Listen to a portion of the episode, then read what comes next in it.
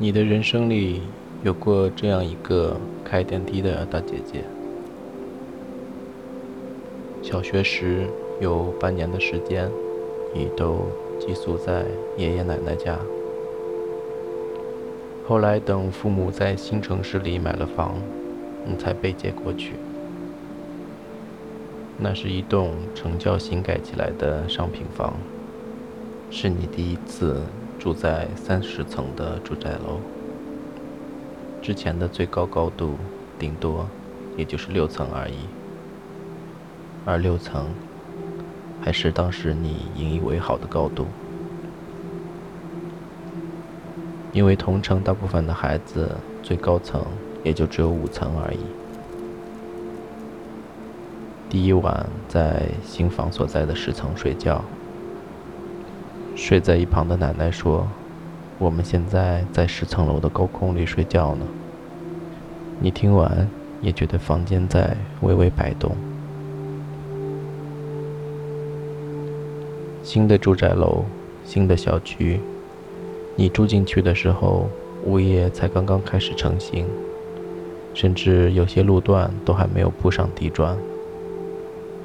三十层的高楼，如果一层层的爬上去，你会发现，最高的层数却是三十三层。实际上，楼层数跳过了四层、十三和十四层，大概是因为迷信的原因。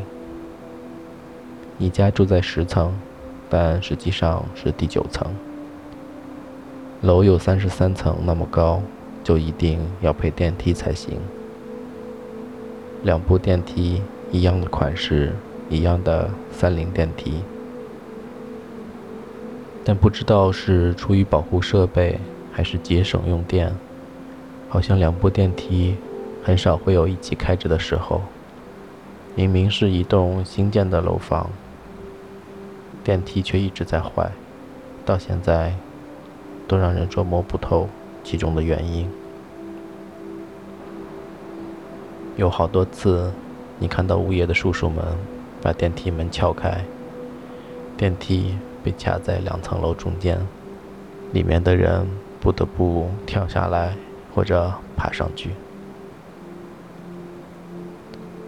也大概因为这些原因，有一天开始，电梯间两排按钮前被放置了一张凳子，凳子的旁边放着玻璃缸和热水壶，凳子上摆着软垫子。上面坐着一个戴着套袖、穿着蓝色制服的大姐姐。这样的电梯员，在今天或许难以想象，但在那个时候的确是标准配置，并不是什么豪华酒店才有的服务。他们经常是大妈模样的人，坐在铺了毛线坐垫的椅子上，旁边挂着热水壶。泡着胖大海、枸杞和甜草根之类的东西，或是在看书，或是在打毛线。等人们进电梯，他一边帮你按着开门键拦着门，一边等你告诉他你要去的楼层。在等你离开时，他同样也会按着开门键，等你完全走出后才会关门。电梯员，或者是要开电梯的，这不是你第一次见。以前去别的同学家里玩，一些更老的住宅楼里，也有这样的人。其中一些年纪大些的大妈还很亲切，和住在楼上的老奶奶们都混得很熟。电梯里载着他们，他们都恨不得电梯开得慢些。话也总是有说不完的，他们也会记住每一个住户的样子，包括你这样经常来的访客。你学着同学的样子，进电梯时说“阿姨好”，出电梯时说“阿姨再见”。现在你住着的那栋楼也有了电梯员，而实际上电梯员有三个人。一个年龄不小但很亲切的大妈，两个在现在回想起来大概有二十岁出头的样子的姐姐，一个很朴素，笑起来很安静的样子，一个却时髦一点，冷酷一点，发型也很讲究，总是低头看着翻盖手机，手机上挂着各种各样的小玩意儿、小袋子。不出意外，你一点点的喜欢上了这个时尚的大姐姐。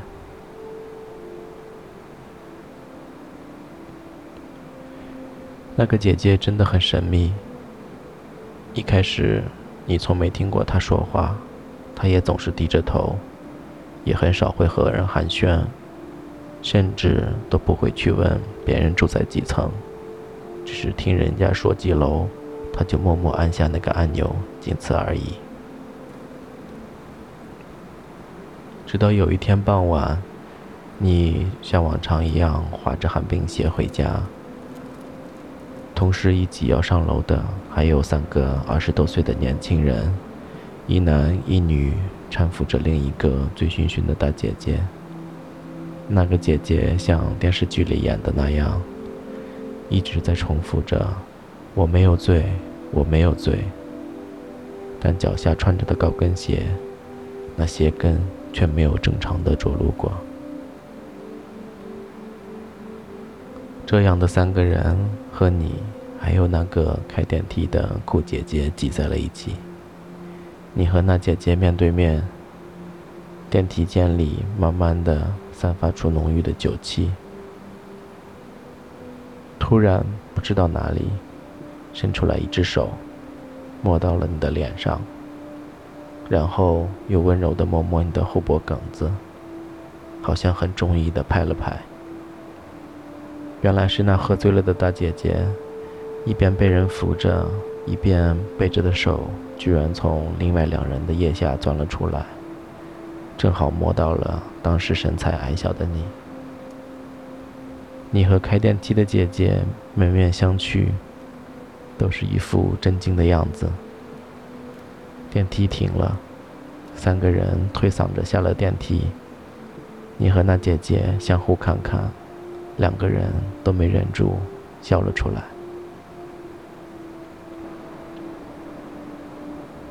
也好像就是从那以后，每次上电梯，你都要主动打招呼，说“姐姐好”，姐姐也跟你笑笑。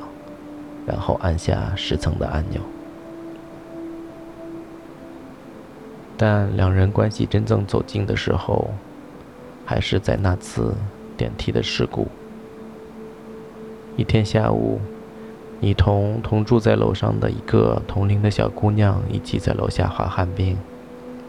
之后两人回家，坐在电梯上，还没有升起来三四层。电梯便发出一声怪响，然后不再运转。电梯里还有灯，天花板上的换气扇还在运行，只是被卡在了半空中。按开门键，也就只是发出吱吱的报错声。就这样，电梯里只有一个二十岁的姑娘和你们两个十来岁的孩子。姐姐应该是按照往常的流程，熟练地按下了标记着通话的按钮，但这一次，对方却没有传来声音。大概因为是半下午，负责的人并不在话筒旁边。姐姐按着按钮，又喊了一两声，却始终没有回应。只能等着了，姐姐说。反正外面的人迟早会发现的。然后你和另一个女孩便乖乖地坐在地上。不一会儿，两个人就无聊了起来。被困在电梯里，又有一些紧张，免不了要说些悄悄话，互相安慰。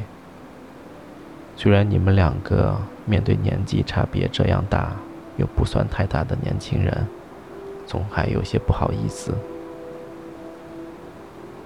你们两个一边小声的商量，万一电梯摔下来要怎么办？你说可以等电梯落地的一瞬间跳起来，然后真的跳了两下来演示。电梯左右晃了晃，没想到有点吓到了开电梯的姐姐，她赶紧阻止了你们两个，这样才加入到三个人的聊天当中来。那天下午，好像你们在里面度过了很长的时间，也说了很多很多的话，比如你们都是从哪里来，比如你们为什么要来这个大城市，比如他就住在附近的员工宿舍，比如他一般的排班是下午，他好像是南方人，有你听不太出来的南方口音。三个人就这样一起开了很多玩笑，姐姐也笑得很开心。虽然平时看起来很酷，耳朵上的耳环、耳钉看起来也有些吓人，但一笑起来就让你觉得很亲切。她也说，她老家有个弟弟和你年龄差不多大，所以对你的生活也饶有兴趣。在那之后，他又花了很长很长很长的时间，给你们两个讲述他最近看过的恐怖片。他最爱看恐怖片，而最近看过的这部名叫《山村老师》的电影，则是他看过有史以来最恐怖的。姐姐好像不是很擅长讲故事情节，总是忘掉了前面的伏笔。免不了要来来回回交代之前之后的内容，但你们两个在那个夏日听起来还是会脊背微微的发凉。不过说实话，你不太确定有没有完全听懂，因为当你听到“山村老师”四个字，你心里想象的是山村里的人民教师，但是慢慢听到后面。又好像是这个老师出了问题。总之，看到姐姐这么热情的介绍，让你觉得很新奇，也让你觉得交到了新的朋友。又不知道过了多长时间，三个人正热火朝天的说着话的时候，电梯的门突然打开了。三个中年大叔手里拿着铁棍撬开电梯门，姐姐一边在里面招呼着，让他们先把小孩子拽出去。等你们两个出来以后，你们低头看到了还在电梯里卡着的姐姐，她朝你们招了招手，说了声“明天见”。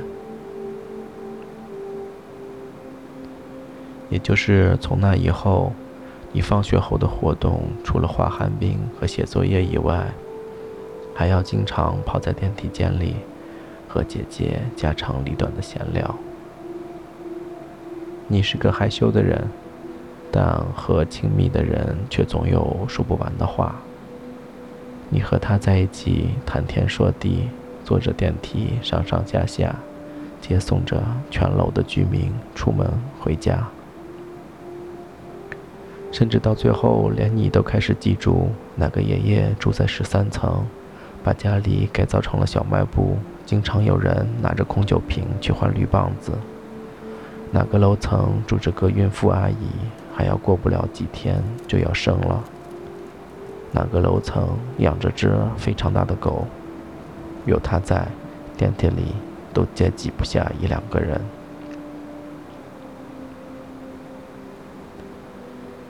姐姐经常把你当做她的干弟弟。你和她说你上过的课，你给她看你新发的书本，给她炫耀你新学会的英语。她跟你说她如何想家，如何过年要坐长途汽车，如何这家雇她的公司待她不好。她最近又看了哪些恐怖片？他也会给你炫耀，他买来的星星便携 DVD 播放机，带着一个小小的屏幕。你给他看过当时你最爱的漫画书《大兵奇遇记》，你最喜欢九十一号卡尔松。你也给他看过你在铁道旁边捡来的如指头大小般的不知什么动物的头骨。你们曾花了一个下午的时间去猜测那头骨的主人。那样小的形状。肯定是个青蛙，但青蛙又如何跑到了没有水的铁道上呢？莫不成是从行驶的铁道上掉下来的？有时候，你们不说话，你搬着小板凳，坐在他的身后，静静地看着加菲猫。他呢，则百无聊赖地翻看着你的语文书。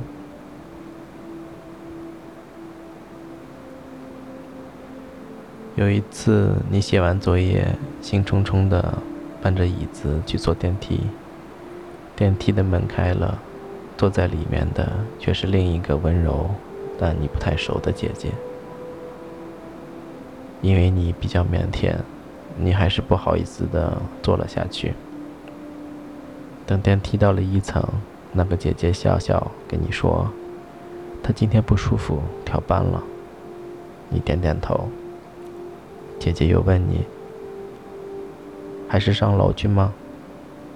你只好害羞的笑笑，又点点头。姐姐才按下十层，把你和你的小板凳送了回去。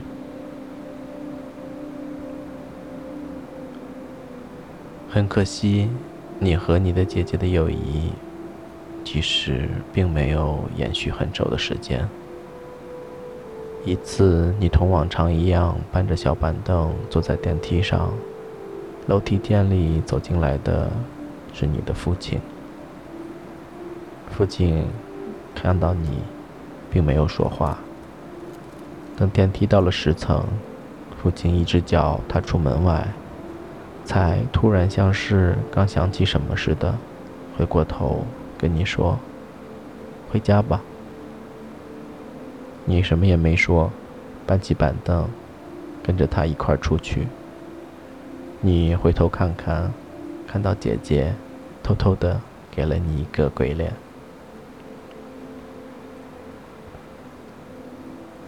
当然，这件事开始的时候你也没有多想，没想到到了晚上，父亲却突然一本正经的跟你说：“以后放学不要老是坐在电梯里。”你一听觉得好奇怪，问他为什么？他说：“不要和那种人混在一起。”你听完觉得脸上发烧，好像做了什么很不应该、很丢人的事情。你也不明白那种人是哪种人，同时又意识到自己是另外一种人，觉得好悲伤。第二天放学回来，你带着沉重的脚步和一份胆怯，把父亲的决定转述给了姐姐。因为你觉得他有知情权，因为你觉得你不知道要怎么处理这件事。但是如果要解释，当时的你也想不出除了复述父亲的原话，还有什么别的选择。但那个年纪的你，也毕竟知道，有些话说出来还是会伤人。果然，重复完昨晚和父亲的对话以后，你看到姐姐脸上同时浮现出了悲伤和愤怒的表情。你知道你们的友谊到此为止了。不冷不淡的聊了一会儿，你只有灰溜溜的跟他说。你要回家了。他默默地按下了十层的按钮。好像之后很长一段时间，你们都没有再说过话，更别说要一直待在电梯里，尤其是你和父母一起坐电梯外出或者回来的时候。不过很明显的是，在父亲在场的时候，姐姐的脸要比平时更臭一点。再往后的事情，你记得不太清楚了，但是你却分明的记得，在这次不愉快之后，你却还最后和一姐姐在电梯里共度了一个下午。两个人还是像以前一样谈天说地，也笑了很多。那天的最后，你记得姐姐说：“明明你爸爸不喜欢和我一起玩。”他是笑着说的，但语气里还是有些悲伤。你不记得那后半句话是什么，但你记得当时的感受是，姐姐并没有因为这次的事情而生你的气，你们还是好朋友，只不过不能在一起玩了。再然后，突然之间。电梯员的岗位消失了，好像一夜之间，所有的住客，从小朋友到老奶奶，都积累了足够的学习时长，可以自己操作电梯了。你不记得是否有跟姐姐告过别？可能那个时候你已经长大了，不再是小屁孩了。不过山村老师直到现在，你还是没有看过。看到电影封面，你还是会觉得有点吓人。但起码现在你知道，山村老师的“尸”字是尸体的“尸”，而不是老师的“师”。你的人生里有过这样一个开电梯的大姐姐。